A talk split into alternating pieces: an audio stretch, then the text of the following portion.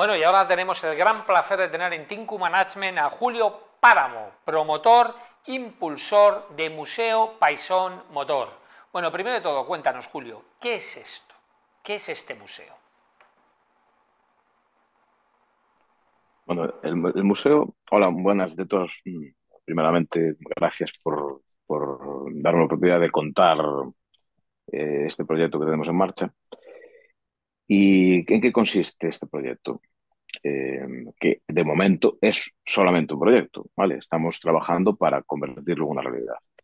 Eh, es una institución, eh, o el museo tiene que ser el estandarte de una institución cuyo objetivo es difundir la historia del automovilismo, la historia del, mundo del automóvil, de la automoción desde el origen, eh, cómo las marcas eh, utilizaron la competición como una herramienta de marketing, una herramienta para difundir su tecnología.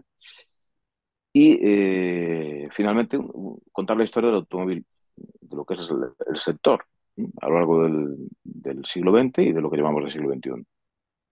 ¿Y cómo Julio Páramo... Para ello... Mm, ¿Cómo Julio Páramo, una pregunta, ¿cómo Julio Páramo, ingeniero industrial, que además has trabajado en el sector automoción, que además desde pequeño te gustó siempre el mundo de la automoción y siempre destacaste por tu gran conocimiento tanto en el mundo de la automoción como en las carreras de Fórmula 1 y resistencia, ¿cómo en un momento qué te impulsa a dejar esa parte empresarial de trabajar para otros, luego tuviste tu propia empresa y fuiste empresario y ahora la gran empresa, o sea, es decir, decides dedicar tu proyecto de vida, ¿vale?, a montar un museo para comunicarle a la sociedad cosas.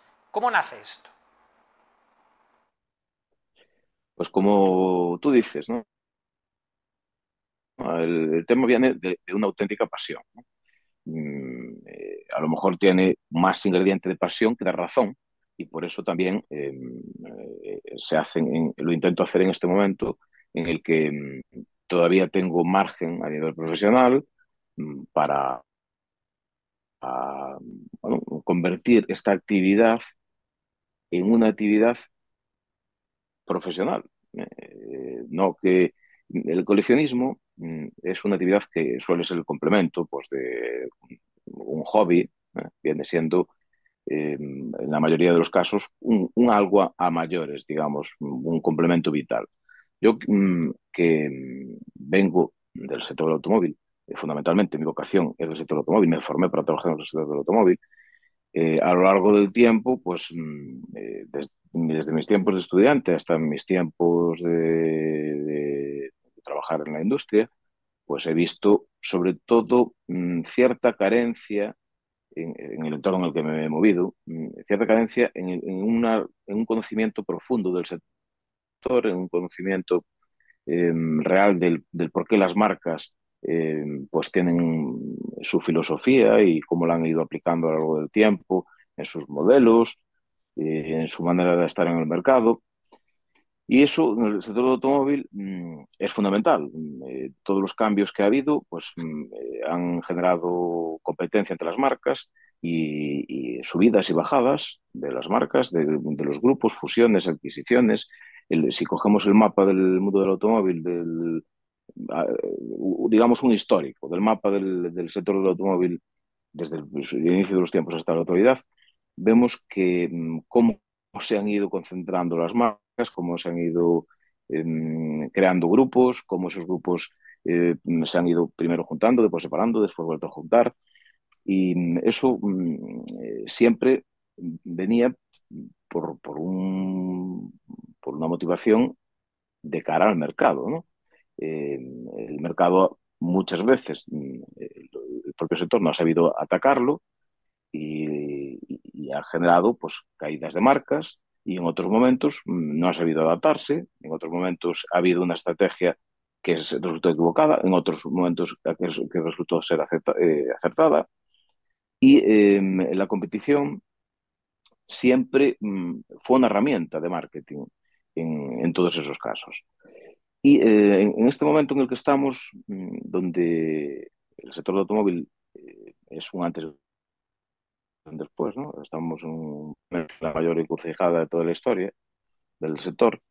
eh, es un momento precisamente para acrisolar toda esa, todo ese bagaje de, toda la historia de las marcas y ver el por qué el mundo del automóvil está hoy como está, el cómo el, futuro, eh, cómo van a atacar el futuro en función de todos estos cambios que está habiendo, y una institución en la que se pretenda tener mm, toda esa información histórica em, disponible, en que se pueda analizar todo lo que ha pasado desde el principio de los tiempos eh, y, desde ese punto mm, poder ver, poder proyectar hacia el futuro todo lo que puede ocurrir, es una de las variables que me lleva ¿no? al, montar Vamos a poner un este, vídeo Vamos a poner un vídeo si te parece, porque yo creo que la gente te está escuchando y que más encima se va un proyecto, pero yo sé que es bastante más que un proyecto, es una realidad. Es verdad que el museo todavía, el definitivo, no está, pero ya ha habido una exposición muy importante en Lugo. Si quieres vemos un vídeo para que la gente entienda lo que tú estás tratando de hacer, que es contar la historia de la Fórmula 1 y la resistencia a través del slot, de los coches famosos de Scalestri. Y si quieres sobre el vídeo, vamos comentando y vete tú comentando la exposición que tuviste. ¿Qué vemos ahí, Julio? Sí, bueno, esta, esta exposición pues no fue más que una exposición piloto. ¿no? En, el, proceso de gestación del proyecto, pues eh, nos salió la posibilidad de disponer de un espacio durante un tiempo y con, las limitaciones, porque ni, ni, teníamos el espacio suficiente, sobre todo los medios de musealización suficientes. Entonces, bueno, lo único que hemos hecho pues, es ah, llevar un ejemplo, un teaser de lo que sería el, el museo definitivo, eh, más o menos el 20% de los fondos del, del museo, y mm, con, la, con, la, intención de transmitir la idea de lo que se pretende hacer. ¿no? Esta posición pues, mm, es un piloto a todos los Es un piloto a la hora de probarnos a nosotros mismos en, el formato de musealización, la respuesta del público, eh, las carencias que podríamos tener, eh, la respuesta de las marcas y de los otros mm, eh, operadores del sector, etcétera, etcétera. ¿no? Aunque fue un piloto, ¿cuántos coches tenías ahí expuestos, pues, Julio? ¿Cuántos coches había? Sobre, sobre 700. Sobre 700, claro. Y esto es el piloto. De, unos 3.000 que hay ahora mismo, de unos, de unos 3.700 más o menos que hay en los fondos, pues eh, unos 700 coches. Pero, a ver, la cuestión es que, ya digo que el, que el museo, lo que es la colección y el museo, eh, que lo cuenta la historia del automovilismo a partir de miniaturas tipo slot, tipo Scalestri, pero el enfoque es completamente al automóvil real, el, el, digamos, que es una manera de, de hacer, mm, una manera, eh, digamos, popular y, muy conocida por todo el mundo, pues de acercar el automovilismo a la gente, ¿no? Eh, pero eh, no deja de ser, el, museo tiene que, que ser más que el estandarte de la institución. La institución lo que pretende es mm, ser un museo de historia, de historia del automovilismo, pero de historia de las marcas y por extensión historia de la economía del siglo XX. Porque las marcas del automóvil, el sector del automóvil es un sector sistémico que ha condicionado la economía de todo el siglo XX y lo que llevamos del XXI y a su vez la economía y la evolución pues, política y económica ha condicionado el automóvil. Entonces, pretendemos ir mucho más allá que, lo que es que, la colección de miniaturas en sí mismo. ¿no? Es un museo de historia y queremos generar eh, un interés en el público desde el punto de vista histórico. y por, eso también buscamos eh, sinergias y... Sí, no, digo, ¿por qué decides, porque es muy valiente, yo sé que has tenido alguna propuesta para poderlo hacer en Madrid, pero tú decides que no, como buen gallego sarriano de la provincia de Lugo, decides hacerlo allí. ¿Por qué? ¿Cuál es el motivo que te, motiva a hacerlo allí? Pues fundamentalmente por, pues, porque soy de allí, ¿no? Básicamente mm, eh, soy de allí. ¿Qué pasa? Que si, que si fuera de un sitio pues mm, con más limitaciones, pues probablemente pensaría en otra ubicación. Pero mm, Sarria es un lugar que está en el camino francés a Santiago de Compostela y en el que inician el camino aproximadamente sobre 100.000 personas al año y eso eh, asegura un flujo de gente de todo el mundo eh, que es potencial visitante. ¿no? Pero aparte de eso, Sarria está muy bien ubicado geográficamente dentro de Galicia, mm, la, zona noreste de la península, Galicia, Asturias, norte de Portugal, y mm, una de las derivadas del proyecto es que mm, eh, tenemos detectado 15 instituciones que se dedican a, pues, a museos y a fomentar el tema del, de la, del patrimonio eh, sobre el automovilismo, el automóvil, el, ferrocarril, el motociclismo, todo lo que es industria automotriz, incluido maquinaria agrícola, tractores.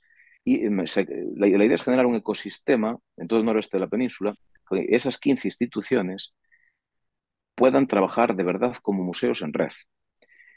Entonces, esos 15 museos o esas 15 instituciones, algunas tienen, casi todas tienen museo asociado, pero la cuestión es que mm, no es uno más uno más uno hasta 15, sino que si 15 jugamos en red y trabajamos realmente en red y que cada vez que un visitante cae en una de esas 15 sepa de la existencia de las otras 14 y además em, digamos que en esa, cada una de las instituciones haya links que de alguna manera nos hagan saltar y nos lleven a buscar información o a buscar un interés en la visita a cualquiera de esas otras 14, trabajar realmente en red. La idea de museos en red es una idea que, está más que homologada y se conoce perfectamente, pero mm, si se lleva a la práctica es un salto cualitativo, no es, no es hablar de 15 museos, es hablar de una red de museos que trabajen en conjunto. Eh, además, ahora, dentro de pasado, precisamente pasado mañana, se inaugura eh, institucionalmente el Museo de Historia del Automóvil y, eh, de La Coruña, eh, Automóvil e Historia se llama, Museo de Automóvil e Historia, el MAI.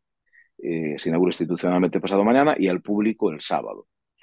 Y es una institución que va a ser pues el, buque insignia de todo este grupo de instituciones que, que señalo de todo el noreste de la península y que si somos capaces de trabajar en red a partir de la existencia de esta institución, que es la más importante de España por volumen, por mm, filosofía, por objetivos, eh, y una de las más grandes de Europa, eh, puede ser mm, algo que realmente pues marque un antes y un después en el sector.